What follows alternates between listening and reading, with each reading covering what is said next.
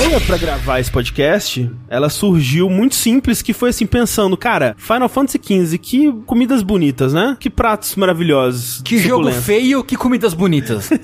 Todo o budget do jogo foi pra criar essas comidas. A impressão é que foi essa mesmo. E, e eu sinto que essa é uma moda comum, né? Assim, dentro e fora dos jogos. Eu não sei se sou eu que tô percebendo isso agora ou se é algo que realmente tá acontecendo de alguns anos pra cá. Que em séries, canais de YouTube e onde mais pode se ter esse tipo de coisa, essa coisa da obsessão pela comida bonita, né? De você criar quase que uma obra artística, gastronômica ali, é algo que tem ficado cada vez mais forte. Eu acho que comida como entretenimento é grande desde que começou a ter em televisão. Uhum. Só que eu acho que com o advento da internet, acesso a mais comidas bonitas e você ver restaurante foda em fotos e vídeos mundo e tal, inteiro. do mundo inteiro, eu acho que as pessoas estão mais conscientes da existência das comidas bonitas e pratos mega elaborados e rebuscados e tal, que isso foi ficando acho que mais forte no consciente popular e os acho que jogos como outras mídias e séries e coisas focado nisso tem aumentado a frequência. E tipo de culinárias diferentes também, né? Tipo, ajudou a desmistificar certos tipos de comidas que só se viam em regiões específicas do mundo. Tipo, sei lá, sushi, por exemplo, que hoje é super comum. É. Mas há 20 anos, sei lá, era um bagulho tipo, oh meu Deus, que troço alienígena e Ai, tal. peixe cru. É. E acho que também o fato de que, mesmo antes, quando era na TV, por exemplo, você assistindo lá a Nigella fazendo um negócio e você fala assim, ah, vou fazer igual. Se quiser a palmeirinha. Você, é, a Nigella, que é a palmeirinha deles, você fazia, tipo, pra você e pra sua família e tentava fazer É, igual. Mas hoje você faz pra milhares de pessoas nas redes sociais, Exato, basicamente, né? exato. Virou um, um jeitinho de se mostrar também. É algo que, tipo, virou um cachê cultural, assim, de tipo, você mostrar, ah, eu cozinho, ou ah, eu fui nesse restaurante olha comida bonita e tal. Vários restaurantes ainda não compreendem isso e não iluminam os seus pratos direito pra você poder tirar foto. e aí eu criei uma ideia recentemente que todos os donos de restaurantes que ouvem esse podcast podem usar. Por favor. Que é o. Pra você não ter que matar uma boa iluminação de restaurante, que é mais, né, intimista, mais aconchegante, tem um pedestal bem iluminado, no qual eu posso levar o meu prato. Se eu quero postar ele no Instagram, eu levo o prato ali, eu tiro a foto. De preferência que tem um prato rotatório pra você. Sim, é, ele, ele tem ali pra você ajustar o ângulo que você quer, porque, tipo, ah, o môndega maior tá desse lado, Exato, tá desse lado. exato. E aí ele tem uma ótima iluminação pra foto. Você, pau, clica, volta pra sua mesa e come numa iluminação agradável. É tipo um booth de puricurá, assim, só que pra comida. Eu não sei o que é um boost de É procurar. que você no Japão que você entra pra tirar as fotinhas de desenho na tela, sabe? Aham, é isso, é. Tipo isso, é assim, pra comida. Exatamente. Um mini estúdio dentro do restaurante. Exato, assim, um fundo infinito. Isso. onde você bota seu prato e você se mostra para pessoas. Mas falando em comida nos games, quando eu, era pequeno, da época dos 16 bits e tal, a comida de videogame ela ocupava pra mim o mesmo espaço no imaginário que a comida de desenho animado, né? Que elas são tipo representações platônicas Sim, exato. ideais de um prato, assim. Eu lembro até hoje assim, cara, a pizza do desenho animado das Tartarugas Ninja pra mim é a pizza mais gostosa que Exato, existe. exato. O sanduíche de mil andares do pica-pau, tá ligado? Sim. Que, que aí quando você vai fazer, você fala, nossa, que merda que Que ficou. bosta! É, aquele sanduíche gigantesco do Scooby-Doo, tá ligado? É, exato. E, e assim, é um sanduíche que tem ao mesmo tempo salsichas e fatias de salame e alface. E, e em nenhum momento alguém passou uma maionese nisso, tá extremamente seco. Eu lembro que a primeira vez que eu tentei reproduzir uma comida que não existia no mundo real é um desenho que existe até hoje, que é o sanduíche da embalagem da Panko de pão de forma, que é um sanduíche que, pelo que você vê na, na ilustração, é uma fatia de presunto e uma fatia de alface num pão de forma. e eu lembro que eu, muito pequeno, tipo, falei pra minha avó, falei assim, vó, quero esse sanduíche aqui. Aí minha avó, beleza, tá aqui, ó, pão, presunto, alface. E aí eu fui lá, peguei um, um presunto, uma alface, botei mordi, e aí, tipo, sabe, o pão gruda no céu da boca. é, nunca mais. O curioso é que, pesquisando pra ver onde mais tinham comidas bonitas em jogos, assim, percebi que tinha muito mais coisa pra falar do que só as comidas bonitas, né? Mais do que o, o pornô culinário aí. Tinham diferentes formas de representar comida nos jogos, com diferentes propósitos, que causam diferentes reações e, e resultados diferentes também nos jogos. E é sobre tudo isso que a gente vai falar aqui hoje. Eu sou o André Campos. Eu sou Eduardo Sushi. Eu sou o Fernando Mucioli. Eu sou o Gaslanzeta. E esse é o centésimo décimo sétimo Dash Podcast no Jogabilidade.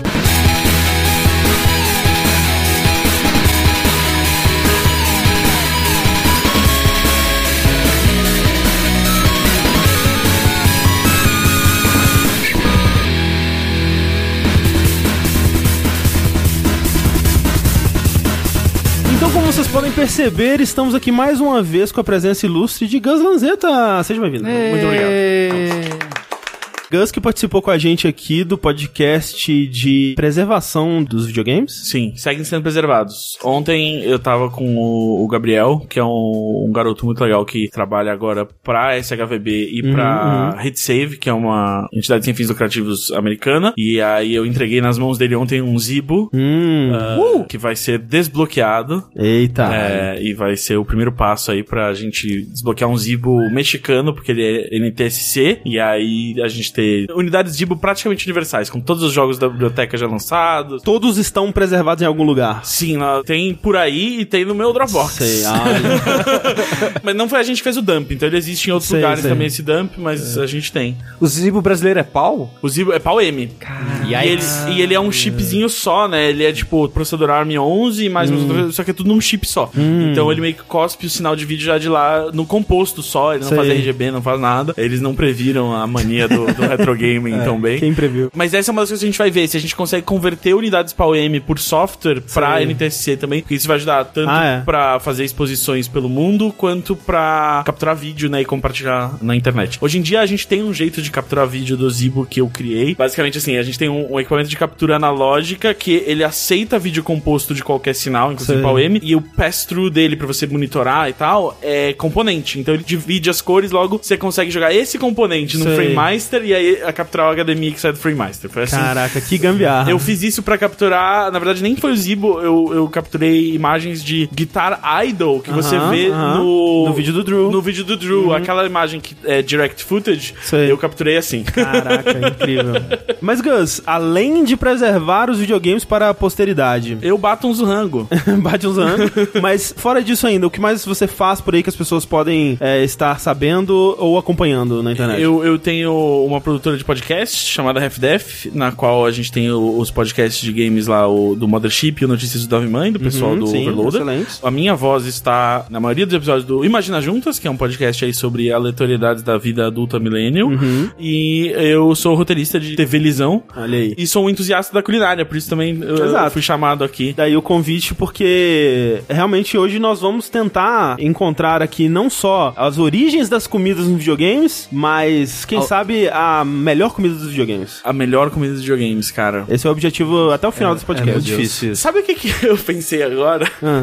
Que considerando o quão idiotas os anos 90 foram, o quão estranho é que nunca teve um controle que era ou de botar na boca, ou algum controle, ou algum jogo que viesse com aqueles negócios que você raspa e sente cheiro. Será que nunca teve isso? Parece muito óbvio É, parece pra não óbvio. ter saído nos anos 90 isso, Porque justamente. eu lembro que, por exemplo, assim, o Scratch and Sniff, né, esse negócio, tipo, foi usado até meio muito tarde. O último uso dele que me vem à cabeça é, teve um álbum de figurinha dos Simpsons aqui no Brasil, tipo, em 2000, por aí, que tinha figurinhas que você raspava e tinham, teoricamente, cheiro de bacon. Não era cheiro de bacon, é- era cheiro de pé com fumaça, mas... Sim, Mas é isso, tipo, a tecnologia estava muito, muito adepta, né? Tava sendo Sim. muito ace- aceita nos anos 90. Como é que não teve um jogo que tinha, tipo, agora raspe o cartão? Porque até porque serve como antipirataria, né? É verdade. tem Acho que o mais próximo, pelo menos que eu consigo lembrar disso, é aquele minigame no One Two Switch que você tem que comer o cachorro quente. Então você finge que o, o pinguelinho lá do, do Switch é um cachorro Joy-Con. quente, o Joy-Con, e você. Você faz de conta que tá comendo ele. Mas não é, não e é você exatamente. tem que abrir e fechar a boca. Exato, tem, Tem, que abrir e fechar é a boca. verdade, lembrei agora. É, eu acho que esse é o mais próximo que a gente chegou. Mas imagina um controle, por exemplo, que é tipo um touchpad que você tem que lamber. E aí com gostos diferentes. Ou, sei lá, como que no Dreamcast não teve um jogo que tinha controle hashi? Tipo, não Sim, parece. é, total, total. Sabe, pro console que teve o controle vara de pescar. É, que teve Seaman é do Dreamcast? Seaman era do Dreamcast. Então, pois é, pra um console que teve Seaman. Exato. Tem aquele arcade japonês que você é de levantar a mesa, de Levantar virar a a mesa, mesa. sim. De virar a mesa, exato. O Dreamcast teve maracas como controle, sabe? Como que não teve um jogo que tinha dois hashis? O É. triste é que eu acho que a gente já perdeu a oportunidade. Eu acho que hoje em dia ninguém seria louco o suficiente. Talvez, com, justamente com os Joy-Cons, você possa fazer uma simulação de hashi aí, de Um repente. adaptador ali, uma, uma camisinha pro Joy-Con. É. que você... Ou um jogo que você tem que pegar o Joy-Con com hashis. hashis. E aí ele detecta alguma coisa nisso e tal. Alô, Nintendo. Até o final desse podcast queremos em nossa mesa. Vai, vai chegar junto com o Vitality Sensor. Isso. Isso, é. Perfeito. Mas assim, voltando um pouco aí, uns, o quê, 40 anos? Peraí, não, 50 anos. Socorro, não estamos mais em 2010, não é verdade? Caramba! Que loucura. Se a gente considerar que a indústria de jogos começou ali no começo dos anos 70 pra valer, com arcades e tudo mais, curiosamente foram quase 10 anos, pelo menos pela minha pesquisa, até comidas aparecerem de verdade nos jogos, né? Até jogos começarem a abordar comida. Porque no começo a gente tinha muitos jogos com temáticas espaciais, né? Que estavam muito em voga, né? Depois de 69, com o pouso na Lua, ou é o que diz, mentira, pouso na Lua. E a Lua, um, um local que, assim como os videogames nessa época, não tinha comida. Não, infelizmente não tinha comida. E m- alguns jogos de esporte, corrida perdidos ali, mas muito jogo de tiro, muito jogo espacial, né? E não fugia muito disso. Se você for ver os grandes hits dos arcades nos anos 70, Space Invaders, Galaxian. Teve o primeiro Pac-Man ainda nos anos 70, É, então, né? é, Bem o- no finalzinho. O Pac-Man foi 80. E, Ah, 80 é, já. E justamente eu acho que Pac-Man é tido como um dos primeiros, né, jogos a realmente usar comida como uma temática não só visual, como conceitual, né? Era um jogo sobre comer coisas. Sim, que né? tem a- a- aquela história do criador de que ele queria algo com um apelo mais universal e que, tipo, Isso. ah, os jogos são muito violentos e aí va- são mais homens jogando e o que, que eu poderia fazer pra fazer um jogo que homens e mulheres vão querer jogar e tal. E aí ele falou assim, ah, o que que todo mundo gosta de fazer? Comer. Eu imagino ele fazendo uma lista assim, o que mulheres gostam de fazer, e aí várias coisas rabiscadas assim. É, e e só comer. Ele, ele, tipo, sentado num banco de praça, olhando mulheres de longe, assim, ah, eu não consigo entendê-las! Elas são um mistério! E aí só sobrou comer, ele é. Eu acho que é isso, né? É isso. E aí ele conta, né, o Toru Iwatani, né? Ele conta que, né, até o formato do Pac-Man é inspirado pela pizza, sem a fatia, né? Então, é um jogo todo conceitualmente gira em torno de, de comida e do ato de comer. O que eu acho legal é que quando eu tava pesquisando sobre a representação histórica de comida nos videogames, por muitos anos, comida era só ponto. Por causa de Pac-Man. Ah, sim, é. Basicamente, que tipo, ah, Pac-Man a comida é ponto. Sim. Ah, então no nosso jogo aqui os pontos vai ser frutas. Vem muito de slot machine Slot, também, de- né? de cassino, É, né? também. É, acho que no Pac-Man era até algumas das mesmas representações icônicas, né? Da, da cerejinha, né? E da- das frutinhas da máquina de caça-níquel, né? É, e faz tal. sentido. Mas é, vem, vem muito daí. E eram umas frutas e, tipo, sprites que sobraram de Galaga também, né? Basicamente. isso, né? É tipo assim, ah, tem- você pega uma cereja, você pega um morango, você pega essa nave do Galaga. É. Isso no Miss Pac-Man, né? Tipo, que é de 81 também. Só tinha no Miss Pac-Man? Eu não sei, é que eu, eu joguei muito mais Miss Pac-Man, eu lembro. Ok. E aí eu sei que os É, dois eu- são de 81. Eu acho que o Pac-Man mesmo, ele tinha só as frutinhas, Só as frutinhas, e no né? Miss Pac-Man no Miss mesmo. É que ele demorou mais um ano pra entender as mulheres, aí ele fez a Miss Pac-Man. Exato. E, É. e, inadvertidamente, o que que ele pensou? Assim, as mulheres gostam de quê? De novela e criou as primeiras cutscenes da história, né? É, e Que são as primeiras, eu acho, né? São as primeiras cutscenes da história? possivelmente. Miss Pac-Man. É? É, eu acho que é bem provável. Assim, é é. 1981, tem aquelas três cutscenes, eu acho que são. Né, tipo, Ok. O Pac-Man vai atrás da Miss Pac-Man. Aí na Sim. segunda eles se encontram e se beijam. E aí na terceira eles casam, acho que Miss é. Pac-Man antes de Donkey Kong, né? Miss Pac-Man é 81. eu não- Talvez Donkey Kong seja 82, alguma coisa assim. Enfim. É que no caso do Donkey Kong é in-game, porque é na fase que você vai jogar, ele chega e. e Sim, é verdade, é verdade.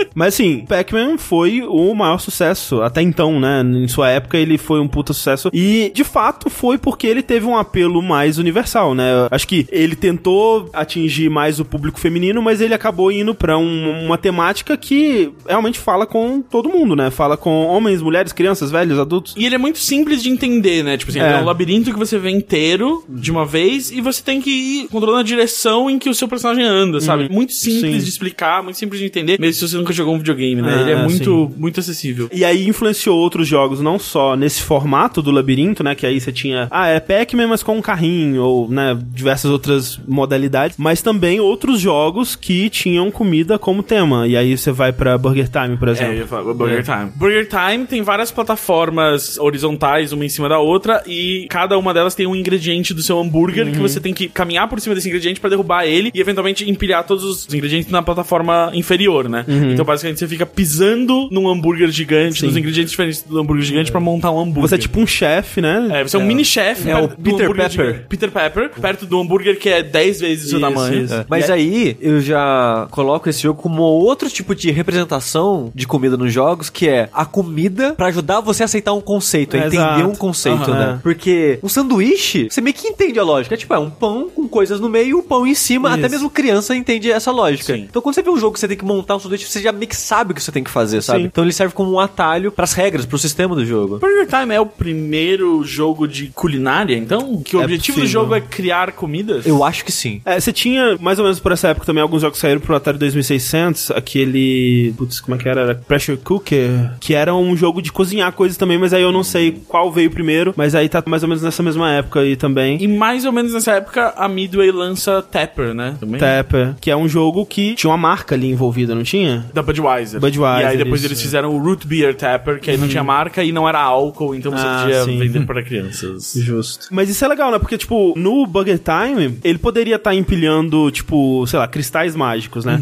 Mas aí teria que ter alguma justificativa na narrativa pra aquilo fazer sentido dentro da história. E a maioria das pessoas, não sei se você sabe disso, elas não empilham cristais mágicos em Hum. É, casa. pois é, Você normalmente guarda um do lado do outro. Tem pessoas muito ricas que se pá empilham coisas mágicas em casa. Exato, mas é difícil empil- empilhar cristais, eu acho. Você tem que guardar mais lá. lá. Mas aí qual é a brincadeira? O rico pede pro seu serviçal empilhar, Aham. e se ele não conseguir, é executado sumariamente, né? Exatamente. Tá eu um adoro jogo. o programa do Luciano Huck.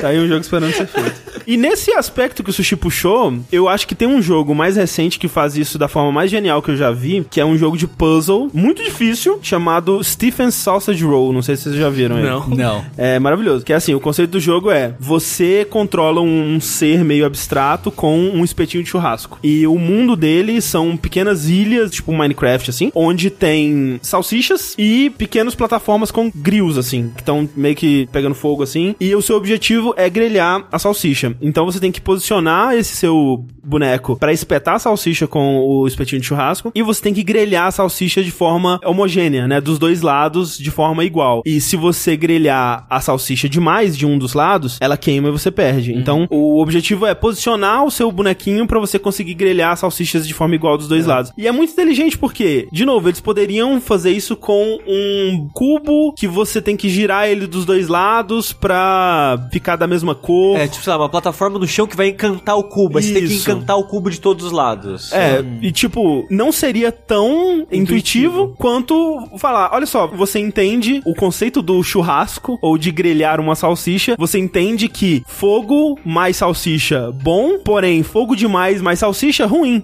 Então, tipo, é, muito genial, né? É, e o jogo ele não te ensina isso. Não ele te te, coloca na fase e você experimenta e você descobre. Ah, tá, é uma salsicha e uma grelha. Exato. E só funciona porque a gente entende o conceito de cozinhar. né? É, que até o. Naturalmente. o- quando a gente tava falando sobre isso, o Rick fez a piada de que o bebê já nasce. Sabendo fazer Sabendo. hambúrguer. Se soltar um bebê no McDonald's, ele já faz hambúrguer na hora. Exato. Mas ele faz tipo o Burger Time, ele sobe, ele pisa. Exatamente. É, Exatamente. exato. é uma ótima continuação de Ninguém Segura Esse Bebê. ninguém segura esse bebê, porém o capitalismo exige que ele trabalhe. E aí depois disso a gente começou a ver a inclusão de comidas mais como um equivalente à saúde, né? É. Tipo, comer faz bem. Assim, um pouquinho antes disso, eu só queria comentar um detalhe que em 83, eu acho, saiu o Ethic Attack, que é um jogo da Ultimate Play the Game, que eventualmente vai virar Rare, Sei. que é um dos primeiros casos de barra de vida em videogames, onde a barra de vida era um frango assado. Ah! E conforme. Era, era era meio que uma mistura de barra de vida com timer, porque ela ia esvaziando aos poucos sozinha, mas quando tomava dano, Aham. é, ela descia mais, né? Era o primeiro survival game, É, porque você é. vai ficando com fome. Tipo isso. e conforme a sua vida vai diminuindo, vai aparecendo o ossinho só do, do frango assado, e quando acaba tudo só o osso, você morre. E eu acho uma ideia muito inteligente pra época, porque esse conceito de barra de vida quase não tinha. Então, como que a gente vai representar algo que as pessoas entendam visualmente rápido, sem explicar na tela, que isso é algo ruim, que a pessoa vai, sei lá, morrer quando isso precisa, acabar. né? Então usou comida, né? Usou um frango assado. Então eu acho uma boa utilização de comida nos videogames também, principalmente na época que ele foi usado, Sim. né? É, e a partir daí, comida começou a vir muito com esse sinônimo de, de saúde, né? De vida, Sim. que precisa ser consumido para recuperar a vida que foi perdida, ou, ou seja lá o que for, né? Que remete aí ao- à origem da palavra restaurante, né? É Que verdade, o, né? O lugar onde você vai, pra pra restaurar energias. E aí você come uma comidinha e, É. e, né, dá uma descansada. Fica puto porque tem música ao vivo. E aí você fala, não, não quero pagar cover Não quero, foda-se. É. E aí o cara fala assim, mas tem que pagar, o cara tá aí, e aí você não quer, tipo, não ser um incentivador das artes, mas ao mesmo tempo você já ouviu essa música do Renato Russo cantada Você melhor. já, já incentivou a cena, sem Você já, saber. você já incentivou a Por cena. estar ali. E aí é tipo, pô, mas eu vou pagar isso aqui de couvert e eu vou gastar metade disso na sopa. E aí como é que vai ser? E aí na época era realmente duelos até a morte. Era entre o artista e a pessoa que não queria pagar o couvert. É. E aí se você era morto pelo artista, ele podia roubar tudo que você tinha.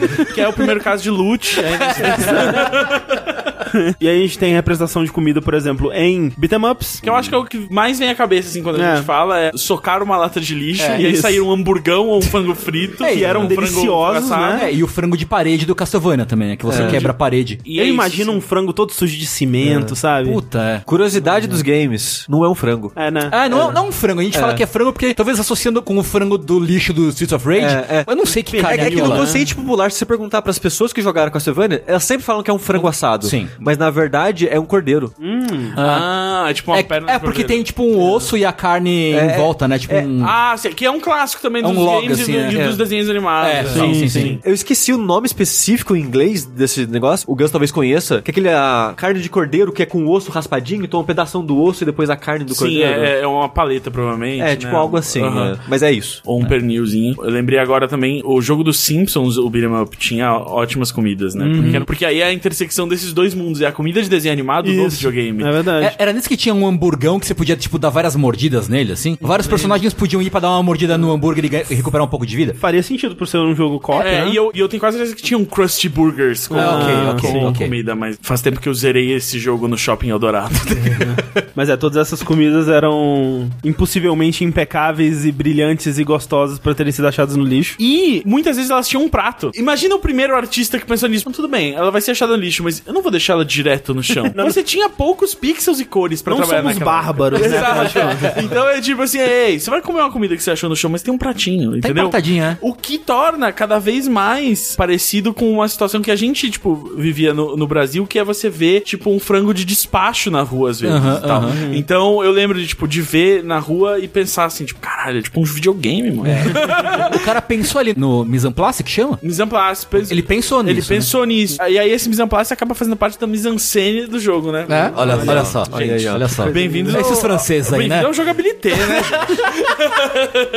Esse maravilhoso milieu. A uvra dos, dos- da comida nos games. Agora, a primeira vez que eu vi comida em videogames foi mais ou menos nessa época, inclusive. Que, como o Gus estava falando, replicava esse conceito platônico da representação dela daquele jeito quase. É o ideal perfeito O ideal comida. perfeito da comida, impossível de ser atingido no mundo real, até pela sua escala e complexidade, foi justamente num jogo japonês, diga-se de passagem, que foi o Cast of Illusion, né? O jogo do Mickey de Aham. Mega Drive, que ele tem um mundo feito de doces, né? E que é maravilhoso, com suas plataformas feitas de bolo, suas pontes feitas de bala, seus peixinhos de gelatina, talvez, o seu dragão de licorice, né? De alcaçuz ali. Aham. Era um sonho, né, velho? Era tipo, Tinha um especialmente. sonho no jogo também? Provavelmente tinha muitos sonhos, mas era uma coisa incrível. E ele tinha maçãs bonitas desde o isso começo, que eu ia né? falar. Eram ótimas É. maçãs. Não sei se melhores que as maçãs do Aladdin.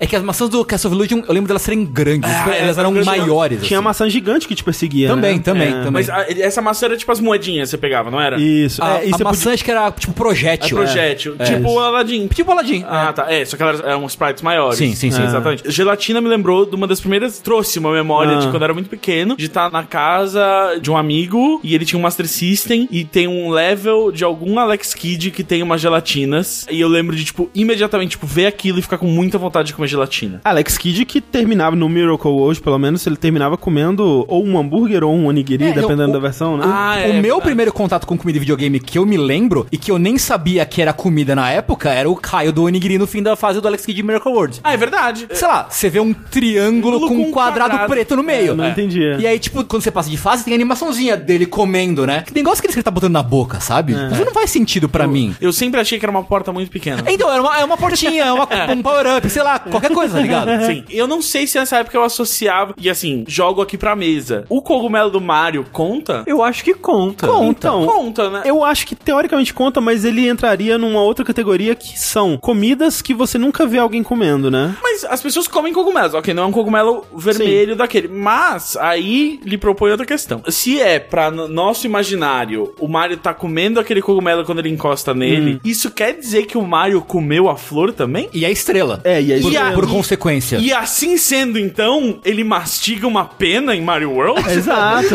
é. E aí você começa a pensar, ele mastiga um sino em Super Mario 3D World. Ele É. come folhas secas em Super Mario 3? Exato, É. né? Será que são tudo alucinógenos? Ele, ele mastiga uma flauta, né? Como é Não, que a, funciona? a flauta ele toca, porque é. você faz...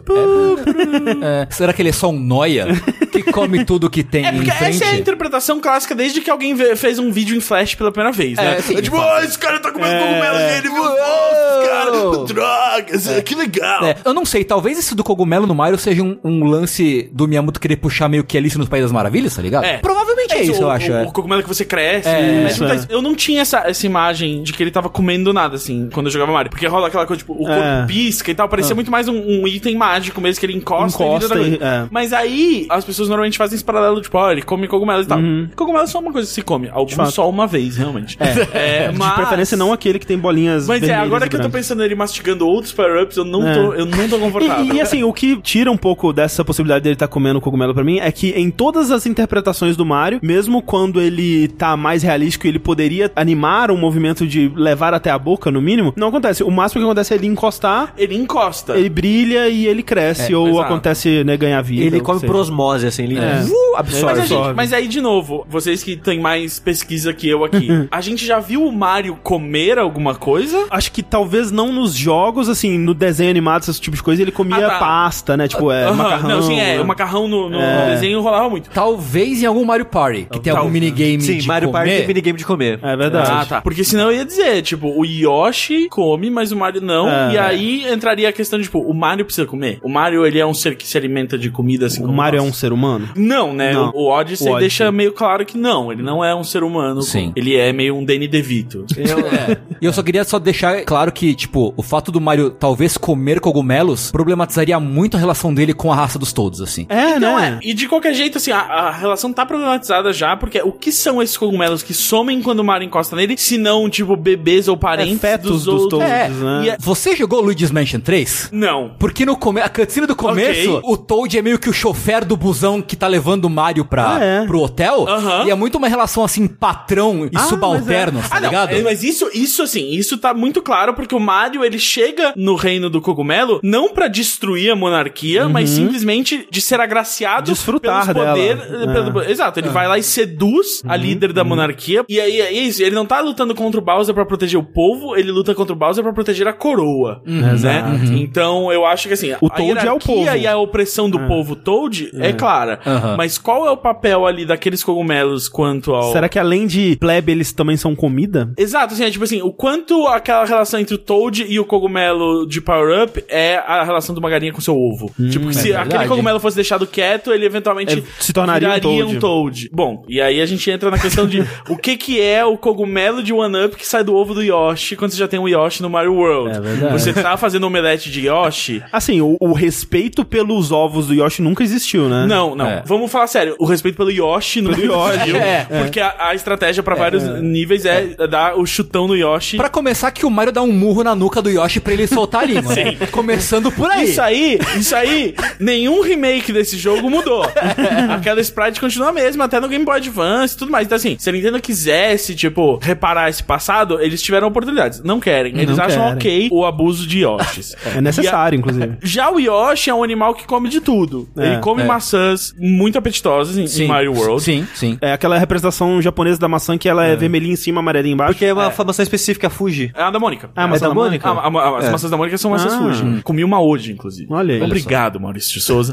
e aí, o Yoshi, ele começa um trend, que aí se repete em mais jogos, que é, ele pode comer coisas para ter efeitos diferentes. Sim. Por exemplo, se você come um casco vermelho, você solta fogo. E aí, se você come um casco azul, você ganha asas. E aí tem vários jogos que usam isso. O Boogerman, por exemplo... Choras pro. Kirby, inclusive, né? O Kirby, ele só existe porque o Yoshi existe. Vamos É. ser honestos? É, O Kirby, ele é o, o joguinho da mecânica de comer coisas do Yoshi. Sim. Yoshi's Island podia ter sido um jogo do Kirby. Em algum momento eles decidiram que não, não, não, deixa o Yoshi pra plataforma e a gente cria esse outro cara aqui. A gente cria um Jigglypuff aqui. Mas, por exemplo, Boogerman tinha isso. Se você comia uma pimenta, quando você soltava pum, você voava. Então era um power-up baseado no que você come. E acredito que tem outros jogos que, que fazem isso. A gente, no final de 2018, Aham. a gente jogou o famoso jogo do Shin-Chan pra, pra Super Nintendo num, num live stream. Você lembra se tinha alguma coisa de comer? Porque eu sinto que, tipo, se algum. Cara- O Shin-Chan é, alguém- é um personagem que tá normalmente comendo. É, sim, mas eu não lembro se tinha alguma coisa. Eu vou chutar que sim, mas eu não vou lembrar da cena Sim. específica, assim. Eu tô tentando lembrar se nessa época já tinha algum jogo que você não podia comer demais. O, o que tinha, o que eu me lembro agora, tem um jogo do Tasmania pra Mega Drive. Aham. Que você pode comer pimentas e cuspir fogo também. E você pode comer inimigos também. Você pode, né, se aproximar do inimigo e tem a animação do Taz colocando o inimigo na boca. Mas tem certos inimigos e certos itens que, se você comer, eles são prejudiciais pro Taz. Por exemplo, tem bombas que, se você comer, ele explode, né? Sim. Tipo, Ah, daquele sim. jeito cartunesco. Tá, ok, beleza. Tem esse tipo de coisa, mas não, não necessariamente comer demais. não que eu me lembre. No Mario 2, né? O Mario americano. O, Ma- Super Mario O Lost Galaxy- Levels. Não, ah, não. É no Lost Levels que eles colocaram a- o que é cogumelo. o japonês, Ah, então. o cogumelo cogumelo- roxo. O cogumelo roxo, É, que é o cogumelo roxo. machuca. É. Sim. E eu lembro também nessa época, um pouco depois, na verdade, que tem o Quackshot do Mega Drive, Hum. que o, você pode comer várias pimentas com o, o Pato Donald. Quando completa a barra, ele fica o Donald putaço, assim. É verdade. Dando soco nas coisas, então. Cara, provavelmente tem algum jogo que se você comer demais dá ruim. Agora eu tô- eu- tá, tá vindo uma O primeiro hoje. que eu me lembro é The Sims. Sim. Eu não lembro se você podia comer demais e passar mal ou você não conseguia comer demais. Acho que ele recusava comer depois de um recusava tempo. comer, talvez. É. Mas é o primeiro jogo que eu me lembro que você podia passar fome. Provavelmente tem alguns RPGs de PC que já tinham isso antes, É, né? Se você for considerar que engordar é uma coisa ruim, e eu posso confirmar que sim, no GTA San Andreas, você É, comer então, era o demais... próximo que eu ia falar. GTA San Andreas é o. Você pode comer e engordar, você pode malhar pra Sim. perder peso, você pode andar de bicicleta, que ainda é a coisa mais legal daquele jogo. É. Tem um jogo do Wario, eu não lembro qual. Você pode meio que regular o tipo de gameplay que você quer dependendo de quanto você come. Tipo, se o Wario come demais, ele fica mais pesado e mais gordão. Você tem Ah. mecânicas diferentes. E se ele come menos, ele fica mais rápido e tal. Ah, se eu não me engano, tem um Wario que é assim. Tem essa mecânica. Muito bom. A gente tava falando do Sonic antes de começar a gravar e um paralelo muito simples ao Mario. E aí, parando pra pensar, é muito curioso que o Sonic não coma no videogame. Quando ele fora do game, ele tem É. uma associação muito próxima com os Chili Dogs, Chili né? Dogs, tipo, ah, no- nos gibis do Sonic, nos desenhos animados. Inclusive ele- no filme, né? No teve. filme tem uma referência. É, ele gosta de chili dogs. E nos jogos, ele não come nada. Né? Porque ele tá sempre com pressa. Logo ele deveria comer, porque ele gasta muita energia. Assim, eu não lembro de ver ninguém comendo nada num jogo do Sonic. Eu, eu não joguei todos, é claro. É. Mas eu acho que tem um- algumas coisas nisso pro Sonic não ter comida, pelo menos carne, né? Porque tá salvando os animais. Ah, não, tá. seria estranho ele salvar os animais e comer. É, o Sonic ele provavelmente é vegetariano. É um é, É hum, verdade. é verdade. Hum. Vamos dizer, É, mas é o que Sonic só- original, na visão do senhor Yuji Naka, ele era um... Com certeza era vegetariano. É, mas é porque a parada do Chili Dog, o Guzman falou, começou num quadrinho no desenho. Isso. É. Foi uma parada mais americana, né? Depois foi até incorporado de volta nos jogos. É, Eu acho que tipo, naqueles... Do Reator, acho que é o primeiro que parece. Isso, foi antes desse até, que é aquele do Secret Rings, Não, que é o, do, do, Mil Wii. Humanoids. Então ele come um chili Ele dog. come lá. chili dogs ah, lá. Então, então ele comeu no- em algum jogo. Em algum É, jogo. Isso É. me satisfaz saber que ele não Exato. tá passando fome no mundo dos joguinhos. Amém.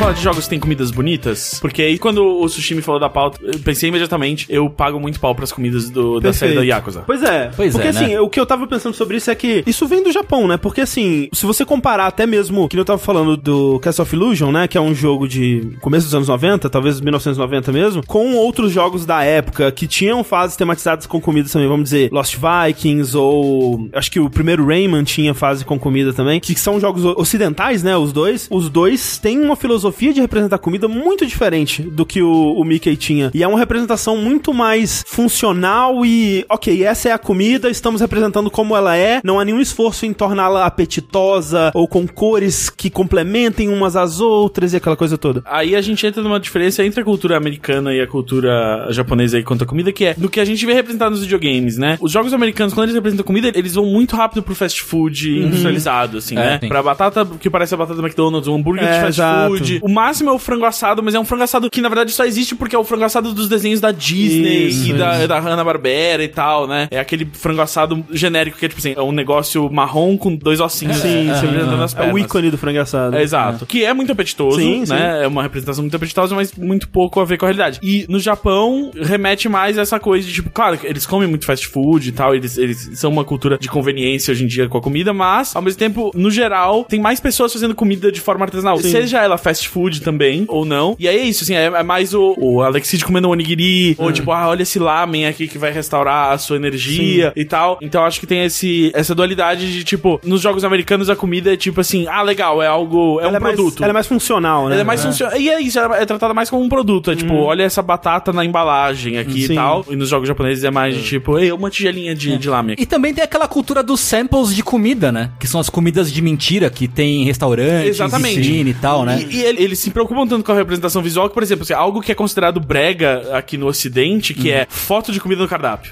né? No Japão não é brega, no Japão é muito comum. Sim. Então é isso, assim, a representação da imagem da comida é algo mais comum, né? Isso vai, assim, fora dos videogames também, pelo menos pelo que eu conheço, né, de consumir da cultura japonesa, vai, por exemplo, pra filmes do estúdio Ghibli, por exemplo, né, que sempre tem, se você for listar, sei lá, top 3 coisas que o Hayao Miyazaki gostava muito de colocar nos filmes dele, avião e comida, sei lá. É, não, é, exato. Eu acho que esse paralelo que a gente traçou entre a animação ocidental também existe no, no Japão. Porque é isso, eu acho que a referência pra muitos dos artistas que estavam fazendo games nessa época era animação, né? Sim, claro. Ah, você tá olhando pra mangás e pra animes e tal, porque, pô, você tá tendo que criar uma arte que seja mais expressiva, porque, né, ele tá lidando com pouca cor, poucos pixels e tal, Sim. então você tá olhando pra quem conseguiu fazer artes, vamos dizer, simples, né, não fotorrealistas, mas super expressivas. Sim. É é uma boa referência de por que, que tem comidas tão bonitinhas nos jogos. Né? Mas um dos motivos que eu queria fazer esse podcast é que falar sobre comida é falar sobre cultura. Eu acho que a gente, no nível inconsciente, a gente entende isso, que obviamente a gente tá comendo uma comida que representa a nossa cultura. Claro, Tipo, por isso que a claro. comida do Brasil é diferente, sei lá, comida dos Estados que- Unidos e, da Europa e coisa Acho que do assim, tipo. também pensar a cultura além do que a gente normalmente fala de cultura, que é tipo assim, a cultura é, é algo que você vai e faz, ou é um produto cultural. Filmes, música. Exato, é, tipo, a, a cultura é o hábito, né? Não tem nada mais habitual do que comer, basicamente, Sim, né? sim. Você come todo dia. Exato. E mais uma coisa que eu acho que a gente não faz, pelo menos a maioria das pessoas não faz ativamente, é analisar a comida dentro do contexto histórico É, e o que se come,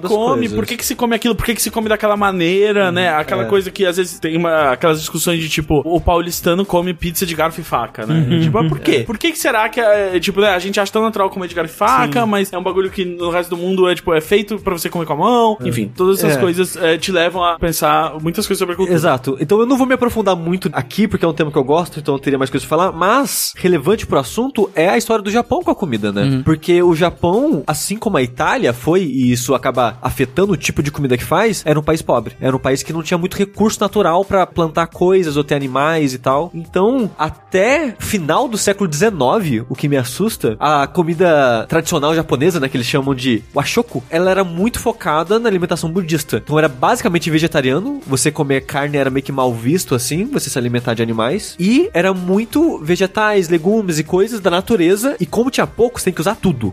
Você vai usar raiz, você vai usar folha, você vai usar a parada toda. E até eventualmente, depois, né, com a globalização chegando ali já no final do século XIX, começo do século XX no Japão, quando eles começaram a fazer yakitori, que é os espetinhos de frango, eles usam tudo do frango. Cada milímetro da carne do frango. É, yakitori de cartilagem de frango é muito bom, na real. A comida japonesa, na verdade, ela já tinha sofrido um primeiro processo de globalização, entre aspas, ah, alguns séculos antes, quando os portugueses começam a ir, né? Sim, sim. Que aí ah, o tempurá, por exemplo, vem disso. ah, e tem um... Aí o Mucioli, peço ajuda a você, universitário, que é, tem um imperador antes do século XX que tenta ocidentalizar a comida do Japão um pouco. Na época desse imperador, cria-se várias receitas, e aí o tonkatsu veio disso, e alguns outros pratos vieram disso, que é tipo quando ele tenta fazer pratos mais ocidentais É, e modernos. né? É, é, foi nesse na época que, segundo as datas e vários lugares citam isso, é 1868, eu Ah, deve acho. ser por aí, deve É, ser por era aí. um período específico que É, agora esqueci o, temporá vem de antes, o temporá vem, vem de 1400, 1500, que é quando estavam os, os portugueses chegando lá, que é quando eles começam a fazer cheesecake também. Por isso que se você vai pra, por exemplo, Osaka e aquela região ali que é o que? Kansai? Kansai. Que eles fazem muito cheesecake. Tem vários lugares que fazem cheesecake que o logo é um, um monge português, assim. Mas aí, o que acontece disso de a gente não tem muito ingrediente, a gente não tem é, fartura, a gente tem que usar bem o que a gente tem. E mesmo quando a gente cozinha tudo que a gente tem, às vezes a gente tá com fome. E é muito louco isso, porque essa filosofia do washoku, né, da comida tradicional japonesa, vem da beleza também, porque eles falaram, já que a gente não vai comer tanto, a gente vai fazer algo bonito pra gente apreciar enquanto come. E eu acho que isso vem até hoje na cultura japonesa, mesmo que inconscientemente É. essa apreciação e admiração pela maneira que a comida é feita e agrupada, porque é muito louco isso, porque eles não juntavam comida no mesmo prato, tudo é num prato separado. É. Só que era tudo de maneira harmoniosa. Então, tipo, tem até um- uma frase que é tipo, é cinco cores, cinco gestos, cinco coisas, que é tipo, são cinco ingredientes com cinco cores diferentes, feito de cinco maneiras diferentes, tudo no Sim. mesmo bandejinha ali. É, o, é aquele o teishoku, né? Que é o, aquele almocinho que vem vários pratinhos e tal. Sim. O- outro paralelo com a cultura ocidental é que no Japão você tem uma cultura muito forte de- desde a da infância, né? E falando isso no tempo atual, de você ensinar todo mundo a cozinhar. Você ensinar todo mundo o valor de cozinhar e desse aproveitamento e do processo e até tipo de, sei lá, não só de cozinhar, mas tipo limpar a casa, saber fazer contas domésticas, assim. Tem uma cultura muito grande de envolver todo mundo desde cedo no processo Da é, vivência, da vida, né? da, da vida do dia a dia. E cozinhar, obviamente, faz muito parte disso. Apesar de, sim, nem todo mundo cozinha na prática, né? Sim, Mas sim, na escola você tem disciplinas de você ir lá e aprender a cozinhar. E de valorizar a comida, né? E, Sim. e lembro muito, por exemplo, no, no Sekiro, né? Que é um jogo que se passa na, na época Sengoku, né? Que é uma época de guerra, então ainda mais escassez de comida e, e tudo mais. Eu acho muito bonita a descrição do arroz no jogo, né? Que é um item que você pode comer, tem uma- umas quests lá que você usa o arroz e tal. E ele fala assim: o arroz é precioso, né? E a cada mordida você se sente mais satisfeito e tal. Tipo, é uma descrição tão bonita, assim, e que dá tanto valor pra uma comida que a gente. É tão simples, né? O arroz é a coisa mais básica. E ele não usa essa descrição, tipo, é precioso, nem pro dinheiro, nem pra, sei lá, pra espadas e tesouros de verdade, mas pro arroz ele quer falar, cara, o arroz é muito precioso. É, então, nessa época até o valor da riqueza do feudo e tal era medido por quanto arroz aquele feudo produzia, na verdade. E outra coisa também que tem muito valor nessa época mais medieval, assim, tal, é o sal. Sal, o sal também né? tem muito valor. É salário, né? Além disso. Sim. Esse é, o fun fact que todo mundo Né, joga, né? salário. Tá- É, mas tem histórias tipo, ah, porque tem um senhores feudais ali que eram rivais, mas tipo, um resolveu ajudar o outro, então como ele ajudou? Ele mandou sal pra nutrir melhor as tropas do cara, não sei o quê. Então tem um, um lance de valorização de elementos muito simples que a gente não dá valor tanto hoje em Sim, dia sim. na comida. Aliás, inclusive, né? Se você faz Gohan, que é o arroz japonês, você não pode botar sal, fica um gosto muito estranho. Pois é. Então é uma comida extremamente simples. É mais simples ainda do que o Exato, arrozinho exato. branco É. que a gente faz aqui, o arroz branco É. é. na Índia e tal. É. E essa coisa de culinária de escassez é algo que já tá presente na culinária de muitos lugares da China, por exemplo, também, que é como se usa a proteína animal, né? Se você vai usar, você não usa do jeito que é a, culinária moderna europeia, que é um pedação de proteína animal acompanhado por algo vegetal, né? Esse tipo de prato surge exatamente pra mostrar riqueza. Opulência. Olha aqui, Sim. o tamanho do pedaço do boi que eu tenho aqui. Eu posso eu sozinho comer esse pedaço de boi. Sim, sim. Então você vê na culinária asiática e que né, descende da chinesa, né, Aham, a, coreana, a japonesa, é a coisa assim de você usar um pouco de proteína animal pra dar muito sabor pras coisas. Então, por exemplo, acho que todo mundo tá ouvindo conhece, um yakisoba, Uhum, né? É pouca carne pro volume de comida, mas você usa a carne ali porque você sabe que aquela gordurinha daquela carne vai dar muito sabor pra aquele negócio, mas o volume do que você tá comendo é massa, né, que é farinha e água, ou farinha e ovo, e Vegetais, e né? vegetais os Sim. vegetais mais simples, né? O repolho, cebola, tudo mais. Brotos de feijão, essas Sim. coisas. E eu acho que, junto com isso que o, o Muciari tava falando, de todo mundo ter um contato mais próximo com a comida, isso traz uma valorização, que eu acho que tem a ver com esse paralelo que o, o Sushi fez com a Itália, né? Que culturas em que as pessoas têm essa valorização da, da comida maior, assim, elas são mais exigentes. Então, mesmo o fast food que se estabelece, a comida de dia a dia, de conveniência que se estabelece, ela segue um padrão mais alto, né? E na minha experiência, é real, assim, no Japão, mesmo comendo no 7-Eleven, Sim, é uma comida muito é uma boa. comida boa. Porque se você não fizer uma comida boa no 7-Eleven, tipo, tem um outro cara ali Sei. que tá fazendo. E acho que também junta com outros fatores da cultura em geral, de tirar muito autoestima e, e valor do que você faz, né? Do seu trabalho. Então, as pessoas que trabalham cozinhando no Japão, muitas delas, né, tipo, tiram um orgulho daquilo, assim, que é muito diferente de você estar aqui trabalhando num boteco no centro, que compra todos os salgados congelados e você bota no forno É. e bota na estufa. Então, existe esse paralelo, e por isso que também o, a culinária japonesa moderna, ela é extremamente baseada na, na culinária francesa, né? E eles adoraram quando eles conheceram a culinária francesa, que é totalmente baseada em hierarquia militar. Eles falaram assim, a gente entende disso. e, e aí os grandes chefes japoneses hoje, muitos estudaram na França e trouxeram o método francês de organizar uma cozinha para as cozinhas japonesas para criar essas comidas, sabe? Tipo, eu sei que, por exemplo, em Kyoto, eu acho que o único, um dos únicos restaurantes de Kyoto que tem três estrelas Michelin é um restaurante de, como se fala aquela a refeição Kaiseki? Kaiseki. Aham. Kaiseki, que é a refeição imperial, vamos dizer assim. É uma refeição super tradicional de comida japonesa, que é muitos pratos, pratinhos pequenos e tal. Tem um paralelo também com a comida francesa, que é essa cozinha contemplativa. E eu acho que um elemento dessa cozinha que todo mundo conhece e pode entender é o seguinte: você come com hashi. Por quê? Porque você não vai cortar nada, você não vai trabalhar sentado. Você, quando você senta pra comer, você tá ali pra descansar e contemplar aquela comida e aproveitar aquela comida. É por isso que você tá comendo com hashi ou com colher. Porque você não vai espetar algo, Sei. nem cortar. Aquilo quem cozinhou já fez pra você. Tá cortado, tá numa porção que você consegue botar na boca. Agora é o seu momento de descansar. E a, a culinária europeia, não, ela meio que mistura os dois, assim. É comida de soldado no front, assim. Você tem uma faca, corta o seu bife e, manda ver. Essa relação cultural com, do Japão com a comida é que torna este momento tão feliz. A hora do lanche, a hora tão feliz.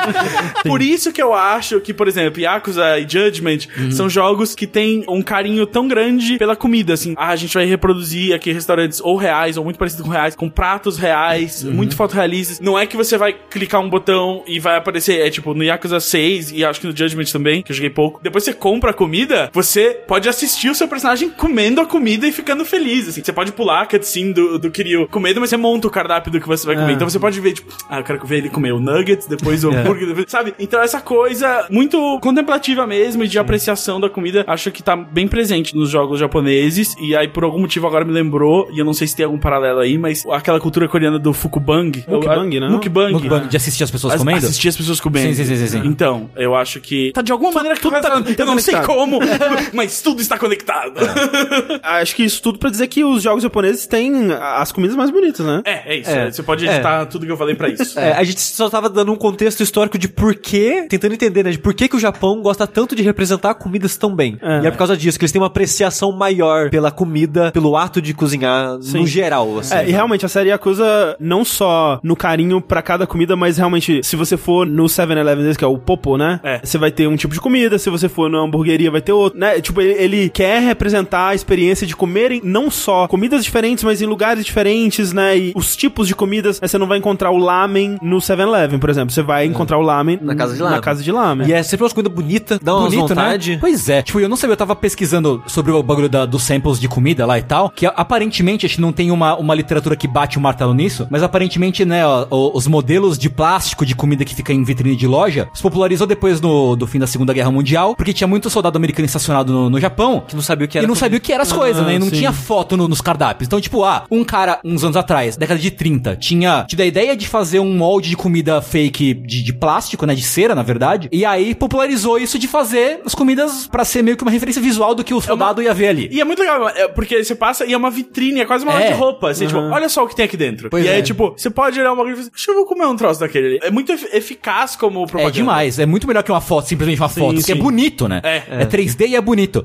Fora isso, levando em consideração como cozinhar tá na, na vida do japonês desde muito cedo, eu acho que eu não lembro se tem algum jogo ocidental que inclui no jogo o ato de cozinhar de forma tão divertida e prazerosa quanto é em alguns jogos japoneses. Por exemplo, até o Dragon's Crown, que a gente tinha conversado rapidamente sobre isso. Sim, sim. Que no fim de cada missão você tem uma tela com umas comidas bonitas pra caralho, assim, É. tipo vistoso, colorido, não sei o quê, em que todo mundo que tá participando da missão pode, tipo, ah, eu vou botar essa carne na fogo, ah, eu vou temperar com não sei o quê. Tipo, é um lance de cozinha colaborativa, assim, tipo, sabe? É, algo- muito legal. É algo que vem muito de uma tradição de beat'em ups, de, ok, nós cooperamos nessa fase, agora vai ter um minigame competitivo, né? É. Tipo Sunset Riders, assim. É o próprio Simpsons também. né? Sim, é, tem vários jogos que tem isso. E aí no Dragon's Crawl ele faz isso com cozinha. Que é tipo, tem uma mesa com o que você caçou na É. fase, Uhum. né? Digamos assim. E você vai disputar quem que vai pegar os ingredientes. Eu quero cozinhar isso aqui, então eu vou pegar. E tá todo mundo cozinhando junto. E dá essa experiência hum, comunitária, né? Essa experiência coletiva de cozinhar, né? Eu acho que, no geral, a humanidade entende comida como algo comunitário, né? A gente come em conjunto, tanto que a experiência de ir no restaurante é muito ligada aí com alguém, Sim, né? sim. De- é raro uma pessoa ir sozinha no restaurante. É até mal visto às vezes. Já Eu- no Japão é muito comum. Pois é, né? muito isso que eu ia comum. falar. Sim. Mas eu tenho uma vergonhinha, eu tenho uma mas vergonhinha. eu- Eu adoro, na verdade. eu, eu, eu tenho esse hábito há muito tempo, assim, de. Eu gosto muito de sair pra comer. E é isso, assim. Se você for ficar esperando ter pessoas pra sair você não faz isso. É, não, o lance é que eu, eu gosto, mas eu me sinto julgado. Eu entendo, Aham. mas eu, eu boto um podcast pra ouvir. Eu que ignoro o mundo Assim. ao, ao meu redor. Eu lembrei uma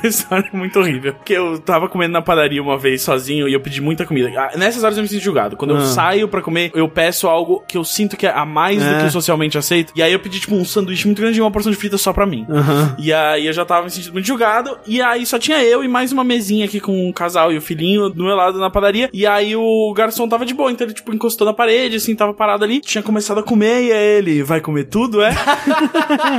e aí eu, com a boca cheia, assim, uhum. E aí na mesma hora que eu fiz isso, assim, ele me olhou meio estranho. Aí eu olhei pro lado e eu vi que, tipo, a criancinha tava comendo. E ele tava falando com a criancinha, né? e aí eu. Ai, que horror, que horrível. Então, sim, comer sozinho pode ser algo muito é, socialmente opressor. Mas o que eu ia dizer é que no Japão, mesmo as pessoas comendo sozinhas, você tá comendo num restaurante, então ainda é uma questão comunitária, pelo menos do ponto de vista de quem tá cozinhando, que é você está é. alimentando uma comunidade. Sim, Sim, Né? sim. Você está fazendo a comida que todos aqueles trabalhadores ali estão comendo juntos no mesmo lugar. E tem aquela coisa, pelo menos não sei se se estende pra outros tipos de cozinha, mas no sushi o cara ele tá cozinhando pra você, né? Ele tá Ah, tem sim, uma, isso- uma cacê. É, exato, é, o omakase é muito legal porque é isso, assim, eu comparei uma vez no Papo Torto com o BDSM da comida, especialmente no Japão, porque às vezes o cara não fala inglês e você só escolhe, tipo, ah, eu quero o omakase de 60 minutos, é isso, tipo, você escolhe uma minutagem, por- é quase uma sessão de terapia que você tá pagando, e aí você fala assim, manda, manda ver o de 60 minutos, vamos lá. E aí ele até te explica o que são algumas coisas, mas algumas coisas ele não consegue te explicar porque você você não fala japonês, e as coisas vão chegando. E é meio que só uma pessoa falando assim, enfia isso na sua boca. Eu acho que você precisa disso agora. Exato. E parte do seu prazer ali tá em- no surrender, né? Ser servido. Você, Você se entrega, você né? tá sendo servido, mas ao mesmo tempo você tá se entregando, você, tá, você tá enfiando no seu corpo o que aquela pessoa está mandando. na hora que ela tá mandando, sabe? Tem uma, uma dinâmica de poder psicológica aí interessantíssima. Coisas assim, tipo, ah, eu botei fogo nesse negócio aqui, apaguei e tal, agora bebe. E aí, tipo, talvez eu consiga perguntar pra garçonete depois e ela me explique em inglês o que que eu tô fazendo, mas eu não sei o que eu tô botando na minha voz. Sim, senhor. Eu gosto de isso, manda em mim mais, por favor. Tem um jogo pra ser feito aí, talvez. Tem, com certeza. Mas eu ia comentar que, pior que eu não tô conseguindo lembrar o nome dos pratos agora, mas tem alguns pratos na culinária ali do Sudeste Asiático que eu acho que é a inspiração do Dragon's Crown, que é a parada que é, a gente tem no meio da mesa uma Ah. panela com água fervendo. Ah, sim. E ingredientes. Cada pessoa coloca o que quer lá dentro. Sim, isso tem no Japão. Tem no- tem sukiyaki. É porque o sukiyaki você vai botando coisas e tirando, não é? É, o sukiyaki você meio que põe um monte de coisa numa panela fervendo, deixa fervendo e cada um vai meio que montando o prato com as É, é coisas isso que aí, quer é, lá é, da- exato, é, é, o sukiyaki é, então, que eu tava é. É, que eu, eu comi isso lá também, Sim, exato. É, é bem doido, assim. é. Porque o ruim é quando você percebe que você botou vários de uma coisa pra cozinhar e você prova um e você fala assim, não gostei disso. É, fudeu. e aí, tipo, agora você vai... É, mas é bem comum no, no É, é, Asiático, sim, né? sim, tem equivalente lá. Acho que o hot pot tailan- É. taiwanês é meio que isso, É, né? é, o hot pot é isso. Eu não sei se é exatamente como um sukiyaki, mas é isso. Ele é uma panela no meio. O churrasco coreano que a gente fala, né? Também é, é mu- é uma chapa no meio da mesa. E também comi num restaurante no Japão que é você faz o seu próprio okonomiyaki. Sim, também é uma, sim. é uma Ah, chapa na sim, mesa, você faz sua, sim. sua própria, né? Que é tipo um omelete. Eu acho que o Dragon's Core vem disso de vamos cozinhar junto, sabe? Sim. Vamos criar uma comida aqui junto entre a gente. É, isso estimula essa coisa comunitária, né? Sim. Você força em países, né, como esses países asiáticos, que as pessoas moram em lugares cada vez menores e muitas vezes não tem uma cozinha em casa, tem uma cozinha muito básica. Elas não podem cozinhar juntas nas suas casas, mas você provê isso Sim. no restaurante. É tipo, ó, vem cá, a gente vai te dar essa mesa que você vai fazer uma comida junto com seus amigos. Vocês vão fazer e comer juntos, É. né? E esse aspecto social de comer, ele é muito mais comum também em jogos japoneses, né? Tipo, se você vai pro GTA, que nem a gente tava falando, ele tem, tipo Yakuza, vamos dizer, muitas opções de onde comer e do que comer. E, né, no GTA 4 tinha né, o, carrinho de cachorro-quente, né, na rua e tal, que era importante pra recuperar a vida e essa coisa toda. Só que é a comida de um jeito muito prático, né? A função da comida ali, ela é te alimentar e te cu- curar os seus ferimentos, seus ferimentos de bala. E beleza, você comeu, você executou aquela ação e você vai pra próxima. É a comida de Bauhaus, assim, é, É. a função antes da forma. Exato. Agora, você vai, por exemplo, pro Deadly Premonition, que a gente tá jogando em live agora, por Em que, exemplo. em que nada está lá pela função. definitivamente.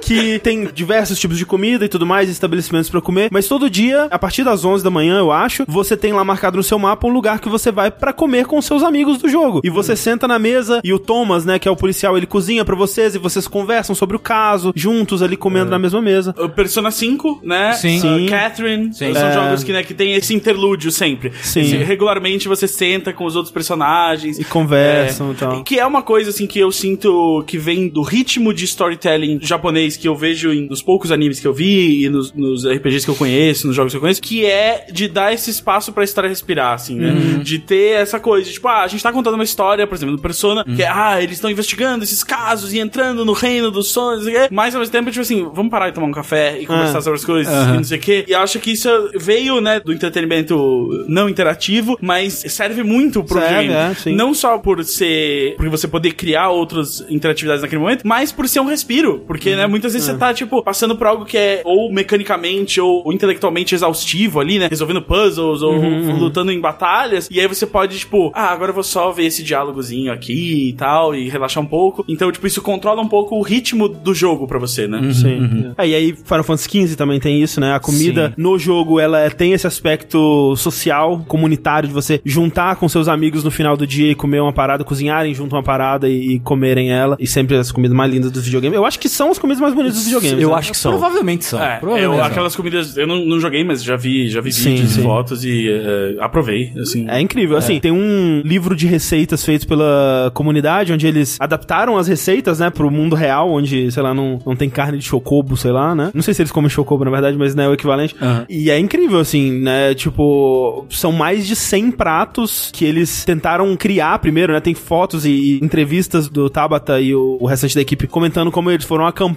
e criaram essas comidas e tentaram criar comidas que seriam possíveis de cozinhar acampando. E aí tiraram fotos pra se basear pra fazer os modelos. E aí tem as fotos que eles as suas originais e a comida no jogo, como, como que ficou. E uma preocupação, assim, é incrível, assim, não só de criar um modelo super fiel, né, e bonito e brilhoso e aquela coisa linda. Tipo, você vê atenção ao detalhe na sopa. Tem uma sopa que é só uma sopa translúcida, sei lá, vermelhinha. Não tem sólido dentro. Mas em vez de ser só um, um líquido, você vê o óleozinho flutuando em cima, você vê, tipo, é muito detalhe, assim, é muito Não, e- assustador. E, até em questão de animação, sabe? Tipo, porque tem a animaçãozinha que o prato não tá lá, né? Alguém vai lá e coloca o prato. Quando coloca o prato, a comida mexe um pouquinho. E se é uma carne, ela dá uma, uma balançadinha. se é, um, Um- um ensopado, ele né? Ela mexe um pouquinho. Muita atenção ao detalhe é impressionante, assim. é, eu vou chutar que 60% do orçamento do jogo. Vocês falando assim, me parece muito que, tipo, alguém tava lidando muito mal com a situação de estar trabalhando horas exaustivas e Por em 10 um anos ritmo no- no abusivo jogo. de trabalho. E é, tipo, o único refúgio que essa É. pessoa tinha era, tipo, ah, eu vou gastar minhas horas fazendo isso aqui, É. fica muito bom. Me lembrou, inclusive, que em Acusa Zero tem uma missão em que você tem que ajudar a tirar fotos de comida. Ah, é? Ah, tem uma side sim. quest. Sei. Sim. E no Judgment, não sei se você chegou lá, tem uma side quest que você tem que proteger um confeiteiro que os caras estão querendo bater nele pra roubar o doce dele. Não, não cheguei ainda, mas vou, vou chegar. Que ele faz um Incrível. doce muito foda, só que, sei lá, acaba em 30 segundos, porque é muito foda o doce e ele não consegue fazer muito. Sei. Aí você tem que proteger ele dos caras que quer bater nele pra roubar os doces dele. Ei, é um serviço que você tem que Incrível. prestar. No Yakuza Zero você entrega pizza. Olha aí. Pra uma moça russa que não sabe falar japonês, aí você acha que ela falou pizza, mas na verdade ela falou Visa. mas, né, Yakuza Zero. Isso é exatamente o tipo de side quest que a dele faz. E eu ouvi na minha cabeça o baixo que toca. e aí eu queria o fazendo, tipo... ah. Vocês conseguem pensar em outros jogos que tem comidas muito bonitas? Monster Hunter... É verdade. Monster Hunter, né? Eu, eu acho que ele já tem um histórico de comida, mas eu só joguei o Word pra poder Sim. dizer melhor. Mas eu- quando eu tava procurando, eu vi que Generations também tem animações bonitas de comida, dado, né, o console que ele, Uhum. que ele saiu. Mas o, o Word, ele tem muito foco em comida, tanto que quando saiu a expansãozinho, o Iceborne, eles fizeram mais animações Mais, de é. comida bonitonas e comida vistosa. Mesma coisa, tipo, é um pedaço de um monstro gigante assado num, num pratão, quando tira, tipo, ele tá brilhando, ele tá saindo fumacinha, tá saindo aquelas gotinhas, tipo, de, de óleo, gordura, assim, assim. é, respingando, assim. Aham. Tipo, é uma coisa muito bonita. E, e mostra o preparo, né? Mostra os gatinhos cozinhando lá e Exato. tal. Muito legal. Eu acho muito divertido o jeito que funciona cozinhar no Breath of the Wild, assim. Sim, Tipo, ah, é. tem uma panela, eu vou jogar aqui cana, uma maçã e vai virar uma torta. É bem infantil, assim, né? É bem pra, pra ensinar lógica pra criança de Tem comida, um assim. vídeo maravilhoso. do Brian David Gilbert reproduzindo É receitas, né? Aham. É bem incrível. É, né? é muito bom. E especialmente bom quando eles percebem que não vai dar pra fazer tudo. e eles começam a fazer receitas É incrível. muito, muito, tipo, de qualquer jeito, assim. Nossa, e aquele bife feito ao vapor, que coisa nojenta. Né? Sim. Mas, eu queria dizer que eu gosto muito da representação de comida no Breath of the Wild. Sim, Foi a sim. primeira coisa que me conquistou no jogo, assim. Aham. Pra quem não jogou ele, né, ele- acho que é o primeiro Zelda que você cozinha, né, você não tem as poçõezinhas, né, Eu você tem acho que, que fazer a comida pra recuperar a sua vida. E ela, pra mim, representa a diversão e o prazer de cozinhar.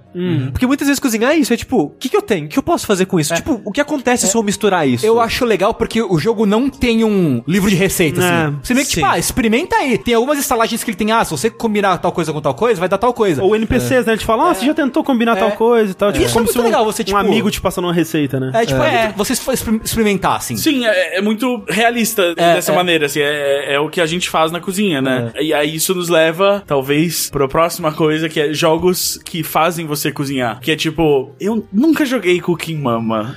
Não, eu nunca joguei, mas eu vi um vídeo. Ah, é, é a mesma coisa. não, não, não. Há um tempo atrás, comparando as receitas do Cookie Mama, o processo, as etapas e como fazer de verdade. E eles ensinam direitinho a É, cozinhar. então, o- os processos, eles são muito fiéis, né? Agora, ele não vai te dar todos os detalhes de, talvez, como fazer o processo da melhor maneira Como e tal. não assim. cortar seu dedo. Exatamente. Mas, é, é, realmente, eles são muito fiéis no, no- nas etapas, né? E, Sim. de fato, dá pra você tirar alguma coisa ali pra sua vida do Cooking Mama. Cooking Mama, então, é a bateria do Rock Band, assim. É do- tipo da a bateria do. Rock Band. Tipo, tipo ok, isso. se você, se você Mais ou menos, jogou né? isso aqui, você pode É. levar alguma coisa disso pro mundo real. Mas pelo que eu tava vendo, ele foi o primeiro jogo a representar a comida dessa maneira. Uhum. Porque quando ele saiu lá em 2006, meio que a representação de comida em jogos era que, tipo, a gente falou até agora. De quem é Cooking Mama mesmo? É da Nintendo? Não, Não, não, não, é saiu da- pra 10, mas não sei. Não é Hudson, é... Cookie Mama é da Taito. Grande empresa, né? O- o- os meninos dono do Space Invaders. Pois é, né? Que hoje são todos da Square, né? Comida nos jogos era, tipo, no máximo o GTA San Andreas, que era, tipo, representar que você vai comer, vai engordar, emagrecer, Ou- esse tipo é, de ou coisa. tipo The Sims, né? Que aí, tipo, tinha sim, também, sim, podia sim, engordar sim. e você tinha que preparar a comida, Mas- você podia incendiar a sua casa fazendo É. comida. Mas, tipo, até The Sims que você cozinha, entre aspas, você faz uma comida aí, Exato, sabe? é. E você clica na geladeira, por exemplo, nos mais novos você tem que aprender as receitas. Sim, sim. Mas a partir do momento que você aprender as receitas, você clica na geladeira e você fala assim, ah, fazer macarrão com queijo. É, ele vai lá e... "Ah". Eu acho que esse é o momento, inclusive, que as pessoas em casa podem gritar, porque a gente não tá ouvindo o que elas estão falando que são os jogos que a gente esqueceu que tem Ah, que com certeza. Ah, não, é. Esse é o momento. Mas o Cookie Mama, ele foi o primeiro jogo a representar dessa maneira, tipo, olha, você vai cozinhar e vai ser, tipo, certinho. Os, bonitinho, os processos, né? Os passos da, É. da comida, né? É que faz sentido, porque é um jogo só disso. É. E ele vem do boom do Wii, que é o Everything Can Be a Minigame, né, sim, cara? sim, sim. Ei, fica a ideia de série de vídeos pra vocês aí. Tipo, voltem pro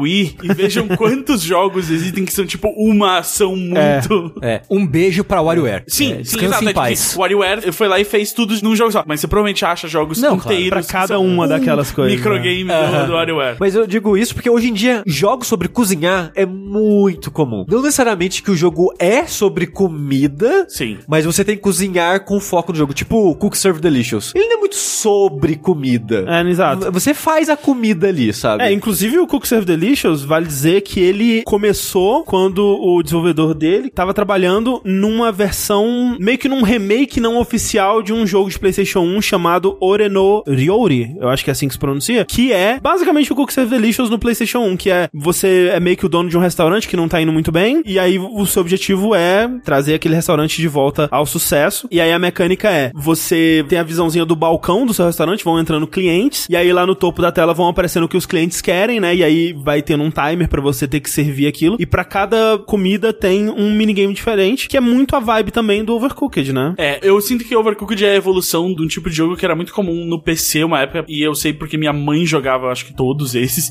que eram os Diner Dash, ah, tinha o de bolo, que era basicamente Overcooked sem co-op, que é você clica na panela, depois você clica no prato, depois você clica na mesa. Isso, basicamente. é. É. uma sequência de cliques, e aí pra você não ter isso no esquema totalmente abstrato, você usa a comida pra relacionar isso, como o Sushi já falou do, do Burger Time, por exemplo. É um jogo de clicar em coisas sequencialmente, e aí o processo de fazer e servir comida é muito universal. Eu sinto que Overcooked viu nesses jogos extremamente simples uma possibilidade de criar algo realmente interessante que é, e se eu tiver que dividir essas funções, e as pessoas tiverem que se comunicar verbalmente, coordenar, e aí sim virar algo muito interessante. O Overcooked, ele, como o Sushi tava falando, ele não é exatamente sobre comer ou sobre a comida, mas ele é sobre esses processos, né? E a organização, né? O Overcooked ele é meio, meio pós-comida, assim, né? Mais ou menos. Ele é tipo tomar aqueles shake de proteína. Tipo? Que é tipo, ah, eu, Eu não tenho tempo menina pra que eu comer. trabalho tava fazendo uma dieta dessa. Que é tipo, ah, uma refeição por dia, ela não come nada, ela toma esse shake, Ah. prepara que tem todos os nutrientes que você precisa. Aham. E esse é o futuro que mais me assusta, é o futuro É, pós-comida. Sem prazer, né? É, exato. É, É. Viramos máquinas puramente cheias de combustível. Outro jogo que eu acho que lembra Overcooked, que acho que ninguém aqui jogou, mas uma época eu fazia os vídeos da VR Gamer, então eu tinha que Hum. procurar o fundo do Steam VR pra trazer à tona. E aí tem um jogo no Steam VR que vocês podem jogar e vocês querem fazer um vídeo, que é de fazer sushi. Ah. E você fica no balcão e as pessoas chegam e falam assim: Ah, eu quero né, dois nigiri de atum e dois de salmão. E aí você vai lá, você pega o arroz com uma mão, você pega o peixe com a outra mão, aí você vai lá e você corta peixe, deixa o peixe cortado, aí você pega o wasabi, você passa isso aqui. E é tipo, é muito simples fazer porque você tá no, no controle ali. Então tem movimentos finos, né, pra se fazer. Uhum. Mas se você tira alguma meditação disso, vai lá. Porque assim, eu, eu não vou jogar, porque eu sou o cara que gosta de jogar Deixa the Go, né? Então. Tem aquele. O Job Simulator também tem uma parada de cozinhar. Tem, né? tem, É exato. super simples também. né? Mas eu acho que entra nisso de um pouco do que o Gus falou, que tipo, quando o Wii saiu, vão fazer tudo que é atividades possíveis pra fazer no controlinho do Wii. E o VR meio que tava por essa etapa, né, no começo dele. Tipo, ah, vamos fazer coisas que você faz na sua vida e tal. E cozinhar, de novo, é uma coisa que as pessoas entendem. Talvez não saiba fazer, mas você entende como misturar os ingredientes e processos e tal. A maioria dos jogos que a gente falou aqui, a gente ainda vai falar, a comida é sempre isso, é sempre um atalho de uma ideia que é pra você entender melhor. Tipo, ah, vai encher sua vida, porque quando você come, você fica né, satisfeito e tal, você se sente melhor, então vai encher sua vida. Ah, precisa de uma mecânicazinha, minigame de gesticular e mexer coisas. Ah, vamos cozinhar. Overcooked, mesma coisa. Ah, a gente precisa de um conceito de pessoas pra fazer coisas em ordem específicas e tal. Ah, cozinhar, as pessoas entendem como cozinhar e tal. Então a comida, ela é muito isso nos jogos, sabe? É meio que um, um resumo de um conceito, né? um atalho para as pessoas entenderem melhor o que, que aquele jogo quer de você, o que, que aquele jogo tá pedindo de você. É tão isso que a gente tem um jogo brasileiro, que eu não vou me lembrar o nome do original, mas teve um- uma versão dele que era com a Turma da Mônica, que é tipo um Overcooked de defender um, um castelo, né? Sim, sim. Basicamente isso é a ideia, né? Se tudo que você fazia que tinha relação com cozinhar, agora tem a ver com defender o castelo. E ele não é tão intuitivo. O que, que você precisa fazer pra cada coisa não é tão óbvio quanto no Overcooked, porque, de novo, a gente entende melhor os processos e as necessidades de cozinhar. Eu lembro, por exemplo, falando disso, né, de jogos que usam o nosso entendimento de como funciona funcionam comidas e, nossa relação com elas. Tem um momento no Monkey Island 3 que você vai pra uma ilha e você reencontra os canibais do Monkey Island 1, que agora eles são vegetarianos. Eles mudaram a dieta deles e eles estão endeusando um vulcão, que é um vulcão intolerante à lactose. Então eles só podem fazer sacrifícios ao vulcão vegetarianos também, comidas saudáveis e tal, porque o vulcão tem um estômago muito é, sensível. Eventualmente você precisa fazer aquele vulcão entrar em erupção e você sabe, você entende instintivamente o que você precisa fazer pra isso, porque você entende como funciona, né? A relação da pessoa ou do estômago intolerante à lactose com lactose. Então você entende que se você der um queijo pra aquele vulcão, você vai fazer ele entrar em erupção e, e essa é a solução do puzzle. Então, tipo, muito inteligente, sabe? O vulcão, então, é a Terra com refluxo? O vulcão seria uma terra Sim. com refluxo. Sim. É. Ou, por exemplo, no I Am Bread, né? Que é o- aquele jogo... Ai, Mas caralho. é, você controla um pão. Mas é outro jogo pós-comida. É outro jogo pós-comida. É outro jogo pós-comida, mas extremamente filosófico. Porque, vamos pensar o que, que ele propõe no nível conceitual. Que é, o pão tem dentro de si Aham. o desejo de ser torrada. Não é? Exato, exato. Então, tipo, deixa de ser eu vou pegar esse pão e eu vou transformar ele em uma torrada para o meu prazer. E é tipo, não, quando eu transformo o pão em torrada, eu tô só ajudando ele tá cumprindo o a propósito realizar o desejo dele, né? É que nem aquelas, aqueles restaurantes ou açougues que tem um porco servindo a carne do porco. Exato, que é o. A vida moderna de Roku tem o, o restaurante de frango frito, que é um, é um frango segurando um balde de frango frito. O frango assado, aqui nas estradas do Brasil todo, também. O mascote da sadia nada mais é que um frango comendo. Exato, é um frango. peru ou um frango? É um peru. É um É um peru, peru comendo tem o negócio carne. de- É, carne. Mas, queria fazer uma denúncia aqui sobre a franquia frango assado, que nenhum item do cardápio é frango assado. Ah, é? Tem frango grelhado, tem frango frito, tem espetinho de frango, tem coxinha, mas não tem, tipo, frango assado. Que putaria. É absurdo. Isso aí é da Procon, eu acho. Ah, eu acho Dá. que sim. E eu queria dizer que galinhas são canibais. Elas são? São. Que loucura. Acho que todo mundo é canibal. Dependendo da Exato, situação. tipo, por exemplo, agora a gente tá vendo que com o, o degelo dos polos, cada vez mais os polares virando canibais. Caralho. Porque eles não conseguem mais achar peixe e tudo mais pra comer. E eles começam a devorar uns aos outros. Que loucura. Que bom. Mas olha só, no I Am Bread poderia ser, sei lá, uma folha de papel que quer ir para uma impressora. Sim. né? E eu tenho o lance dele ter que se passar na manteiga antes, né? Sim. Antes de ir pra torradeira. Então tem toda uma, uma Tem coisa natural aí. Divertido no quão grotesco é, aquele pão passando pelo chão, Isso, pelo sim. topo da geladeira, pela pia. Tipo, é algo extremamente. Eu adorei esse termo pós-comida. Pós-comida. Porque é algo que você não quer comer, entendeu? Você, em nenhum momento, I Am Bread, um jogo todo baseado em fazer algo apetitoso, que é uma torrada, é apetitoso. Ele é pós-comida. O que me lembra vários quadrinhos da Mad, por exemplo, que tinham comidas extremamente detalhadas, desenhadas pra serem grotescas, pra serem nojentas. E que me lembra um curta animado que passava no, no Cartoon Network nos anos 90, naqueles What a Cartoon Show e tal,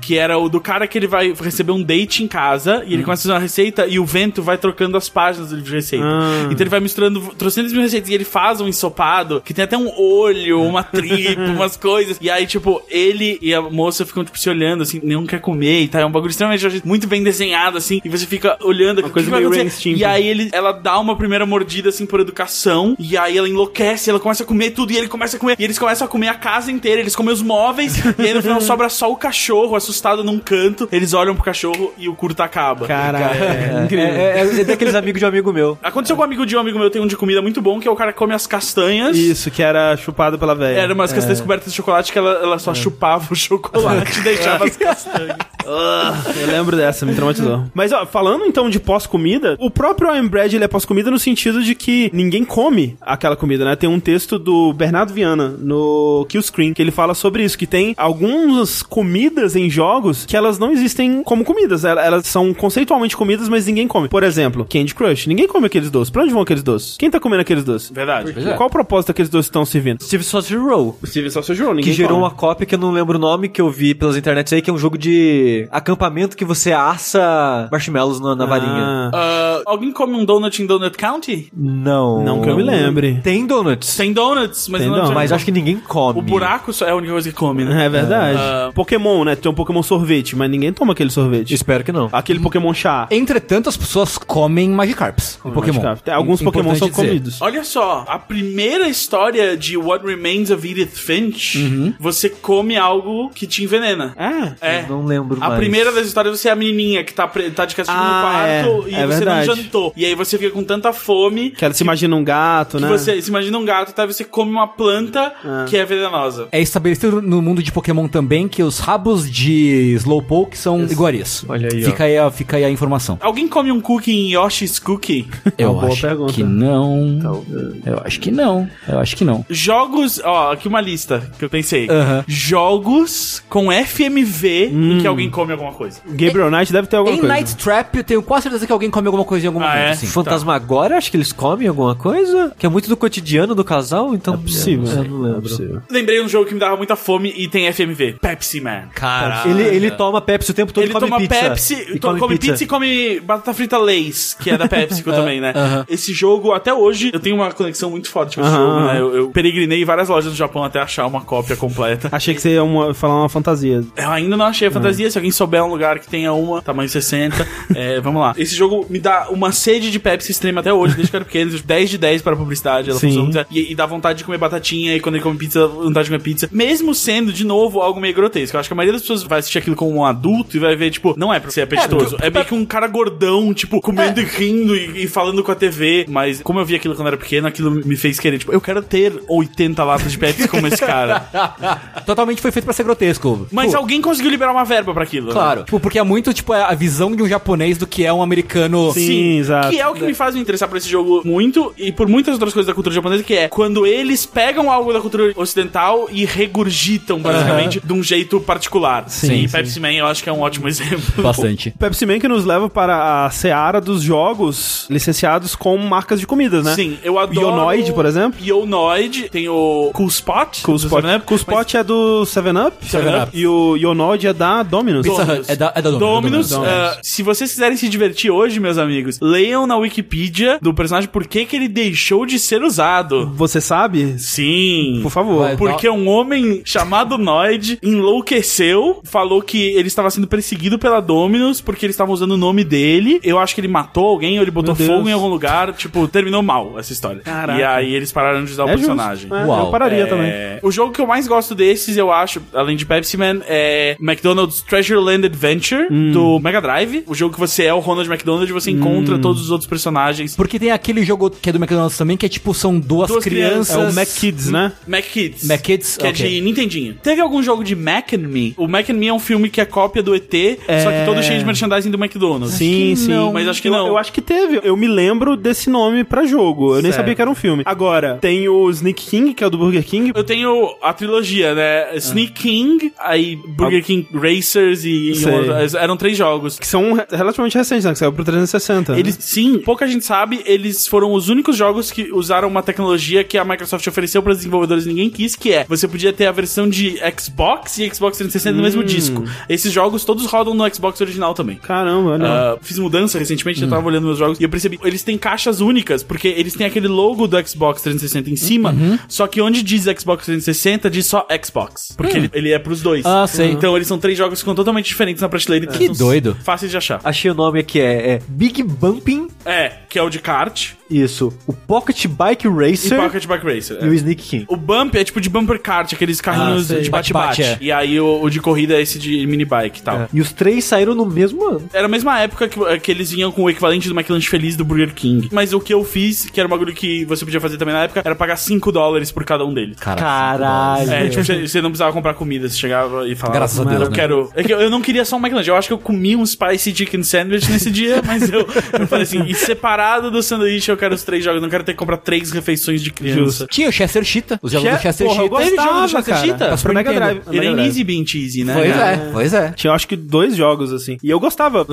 eu genuinamente gostava quando eu era criança. Um que eu não fazia ideia que existia, que é maravilhoso, e que eu só fui descobrir pesquisando pra esse podcast, é um jogo que chama Darkened Skies, ou Darkened Sky, eu acho, que quando você bate o olho, ele saiu pra PC e GameCube, quando você bate o olho nele, ele é um jogo de fantasia medieval, com uma moça de cabelos laranjados, assim. Você começa a assistir, assim, a cutscene, e ele não tem marca de nada. Ele não tem marca no título, né? No título não fica óbvio o que que ele é. Parece um jogo, tipo, sei lá, um Blood Rain, um Dungeon Siege da vida, assim. Aquele fantasia medieval bem clichê e galhofa, né? E aí começa com essa moça falando do dia a dia dela. Ela tá andando, assim, né? Um mundo que parece ter dominado por uma raça de seres malignos e tal. E eles- as pessoas são oprimidas e tudo. E aí ela tá andando no chão e ela encontra uma bolinha laranja, assim com um S e é um Skittles. Ah, não. E os Skittles nesse mundo são as pedras mágicas do poder. Jesus Cristo. E ela tem que encontrar Skittles pra derrotar o mal. e é um incrível. Um anúncio que circulou recentemente no Twitter, que é dirigido por brasi- brasileiros, inclusive. Você vê um romance inteiro, ele vira um casamento, eles têm uma filha, a filha sai de casa, vai pra faculdade, e você fica assistindo, você não sabe sobre o que é. E aí o tweet era tipo assim, eu te dou, tipo, um milhão de dólares se você adivinhar do que que esse comercial é. E o comercial vai, é uma história, não sei o que. Parece que você tá assistindo o, o- aquele menino lá, o, o filme de 12 anos. Boyhood. do- Boyhood, é. Boyhood. Você tá assistindo um Boyhood inteiro, e aí no final, a menina pede um sanduíche do Subway e aparece Have it your way. E você fica, puta merda, perdi muitos minutos da minha vida. Teve os Adver Games da época do 360. O primeiro foi aquele Yaris, que era de um carro, do da carro. Toyota, e aí o segundo foi o Doritos. Ah, o- Isso existiu. Que era tipo uma Olimpíadas do Faustão, assim. Sim. Essencialmente. é. E era, era um bom jogo, era, era divertidinho até. Era de graça na, na Xbox Live. E eu nem assim joguei. Eu joguei o do Yaris porque foi o primeiro, assim, que eles distribuíram de graça porque era Adver Game, mas não pegou, né, gente? Eu fui procurar sobre esse jogo do Skittles e descobri que ele foi desenvolvido porque uma empresa X entrou em contato com a Mars, né, que é a empresa do M&M's e do Skittles, A MMs e Skittles é da mesma empresa? Aparentemente. Sim, é um tem gosto de fruta, outro é de chocolate. Ah. e falou, quero fazer um jogo das suas coisas aí. Eles fizeram seis jogos de M&M's. Caraca. E aí, tipo, eles ganharam o direito de fazer um que nem parece, assim. Tipo, é, esse É aqui, tipo, ok. tem M&M's, o engraçado é que a capa é a mesma coisa dos dois correndo em direção a você que tá vendo a Aham. imagem, mas são jogos diferentes pra, tipo, PS1, Wii, DS, tem pra um monte de Velho, console. Esse Dark and Skies é maravilhoso. Eu tava assistindo gameplay, eu, vi- eu tive que ver o final dele. E no final, eu tava sem paciência, pulei pra última cutscene e por algum motivo tem uma maga lá que ela se sacrifica, aí a moça, a heroína, ela joga um raio, aí sai um arco-íris, né? Porque é Skittles. Aí o do arco-íris começa a chover Skittles,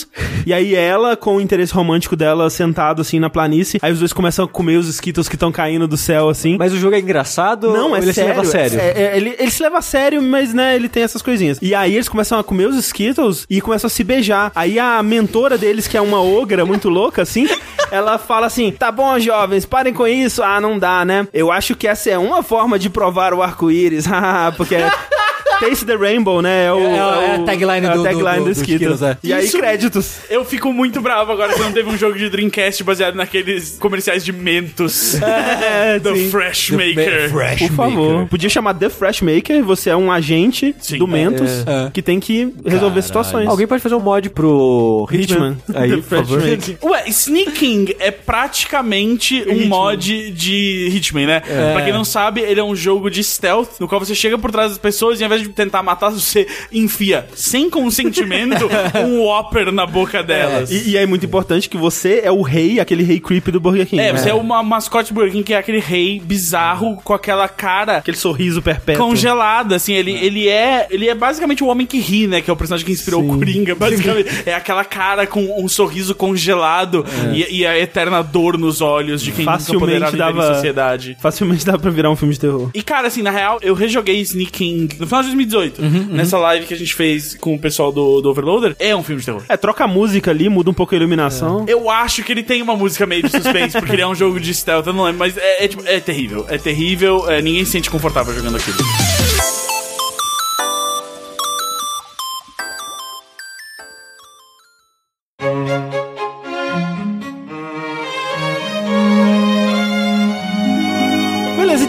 Lá pro bloquinho final aqui que eu quero saber de vocês. Qual é a comida favorita dos videogames de vocês? Ou uma comida de videogame que vocês sempre quiseram provar? Ou que dava vontade de provar, mas você sabe que você nunca vai conseguir porque é uma comida da fantasia, talvez? Alguma coisa assim. Eu posso dizer que duas comidas que sempre me deram muita vontade de provar e elas entram num conceito parecido que é jogos onde a comida suprema é aquela comida aconchegante feita pela família, feita pela vovó querida. Por exemplo, a sopinha da vovó do Wind Waker. É o que eu ia falar agora. É o item de cura mais foda do jogo, né? E é a sopinha da vovó. Olha que bonitinho. E o outro é a torta, o bolo de caramelo com canela do Undertale, que é o Butterscotch Ah, Cinnamon Pie ou Cake. Eu não sei como é que seria esse bolo, mas ele parece muito gostoso. Alguém tem alguma coisa em mente? Não, Eu, tô- eu tô tava coçando. lembrando de algumas coisas aqui que mexem comigo.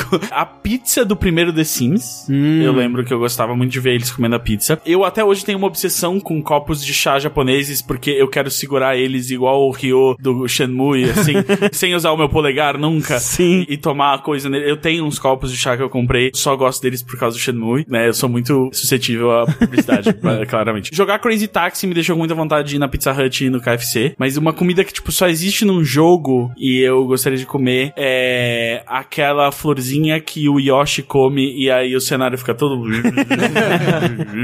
eu acho Sim, que seria aquela. Show. Eu nunca comi o chili dog. Hum. Então o Sonic comer tanto chili dog me, dá, me deu vontade de comer chili dog. O frango da parede do Castlevania. Com cimento. Qual o sabor? Você quebrou a parede e você achou um frango. E ele parece saudável, ele não parece um frango estragado, Não, ele não. parece um frango pronto. Vou te dar uma dica, então, como você pode chegar perto disso. Ai, meu Você pode fazer um frango assado no barro. Ah, ou o ovo centenário também, né? Exato, é, porque o, o frango você embrulha ele no, num papel vegetal e em barro, e aí você cobre ele de carvão em brasa, e você assa ele ali, e aí você tem que quebrar o barro depois pra tirar o frango. Eu acho que é o mais próximo que você pode chegar de um frango emparedado. Tem o ovo centenário, que é um ovo também tipo isso, né? Que É coloca o- no argila e deixa É, ele lá é, que, é que aí ele é, ele é fermentado, porque tipo, você não tá cozinhando ele, você tá deixando só. Mas é quase um de um ovo de parede também, né? É. Mas a comida do Dreams, vocês não viram isso? Não, como, como não. vocês não viram Não, isso? eu sei que Dream saiu, é só isso. Dreams saiu. Você experimenta essa coisa que a Sony fez aí, né? O Little Big Planet 3, 4. Isso. E lá você consegue fazer não só joguinhos, como imagens, como uma coisa estática, como curtas de animação e tal. ah. O que uma pessoa fez, ela foi lá e fez um prato de café da manhã, que é ridiculamente bonito, mais bonito que do Final Fantasy XV. Meu Deus. Mas é porque é só um prato, né? Ele não fez Sim, sim. centenas de pratos. E é tipo ridículo de bonito a comida, sabe? É, é, é a parada que o Gus falou no começo de é a comida mais bonita que a realidade, sabe? Sim, sim. Você olha aquilo, você. Eu quero isso. Então eu acho que eu escolheria o café da manhã que o cara fez pro Drinks. que é tipo torrada a ovo com gema mole, que eu amo, uma salsichinha ali. Porra, parece bom demais. Quero. Eu não sei se eu tenho uma comida específica que eu teria vontade de comer, que eu vi num jogo e tal, mas eu queria muito ter o poder de Kirby de comer coisas e absorver algum tipo de propriedade dela, assim, tipo, Sim. o poder Ah. das coisas. Eu queria poder, tipo, sei lá, comer um frango e poder voar, assim, ou não voar. Quais coisas que você já gosta de comer, Uhum. que você gostaria de comer e ter um poder? E aí, a segunda pergunta, acho que mais importante é: Aham. que coisas que você não come, não gosta de comer, mas que você comeria se você tivesse esse poder, já que você ia, tipo, ah, ok, eu vou comer esse negócio porque eu não gosto, mas eu vou ganhar X poder. Ah, não, não, não pensei tão, tão longe assim nessa proposição. Então a pergunta é a seguinte: se você comesse o Gus aqui agora, Ah. que tipo de poder você acha que você absorveria? É o poder de stand-up comedy. É. Ele ia imediatamente ficar de pé e fazer piadas. É, piadas. sim, Tá acho aí. que sim.